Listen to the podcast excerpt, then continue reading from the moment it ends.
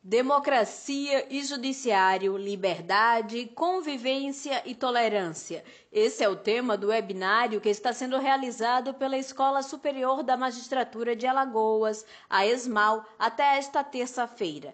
O Corregedor-Geral de Justiça, desembargador Fernando Tourinho, iniciou o ciclo de palestras do evento e falou sobre as atividades do Judiciário neste período de pandemia.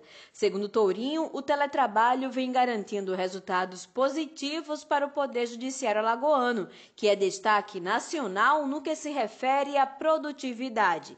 Mas o corregedor também reforçou que a presença do juiz na cidade onde atua é necessária para que os moradores da região saibam quem é o magistrado de sua comarca. Tudo essa, essa, essa, é, é, essas inovações nós temos que passar agora, eu acho que muitas delas, as que forem boas efetivamente e que puderem conviver, vão conviver, porque eu acho que o caminho é esse. O objetivo maior é de melhorarmos os serviços que nós estamos prestando. E quando a gente dialoga, a gente muitas vezes consegue resolver da maneira mais fácil. Esse, esse é o caminho.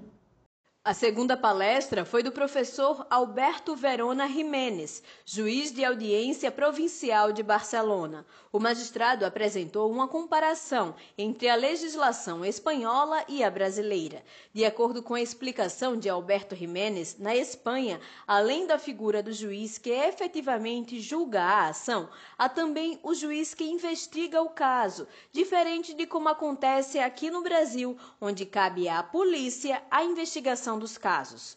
O presidente do Tribunal de Justiça de Alagoas, desembargador Tutimé Zairan, encerrou as palestras da tarde do primeiro dia do evento. Tutimé Zairan iniciou sua fala destacando o perfil da sociedade contemporânea e como a relação de consumo na qual a população está inserida dita o comportamento humano. Estas sociedades é, pós-modernas, inclusive, como diz o professor Zygmunt Bauman, são sociedades é, marcadas pelos medos, que é um outro centro é, estimulador de comportamentos antinormativos. Ah, qual é o, o medo mais significativo nessas sociedades?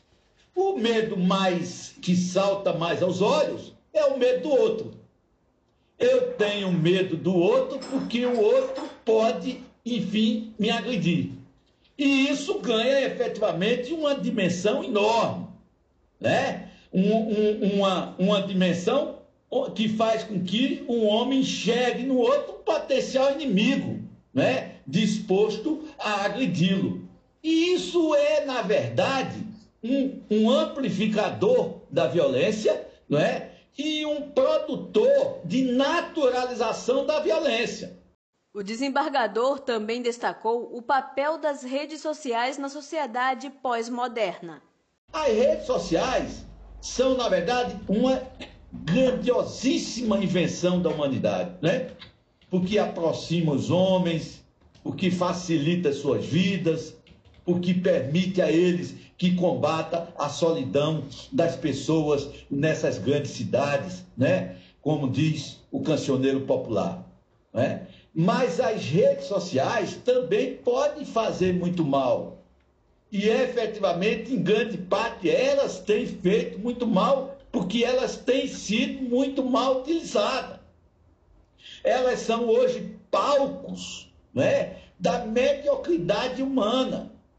São espaços de espetacularização do ridículo, do bizarro, né? onde os homens, na verdade, ou uma parte deles, são coisificados e postos a serviço de outros homens, para o seu deleite, para o seu divertimento, não é? para a sua bizarrice e para o seu gozo. Porque os homens são nesse campo profundamente narcísicos. Do Tribunal de Justiça de Alagoas, Camila Caê.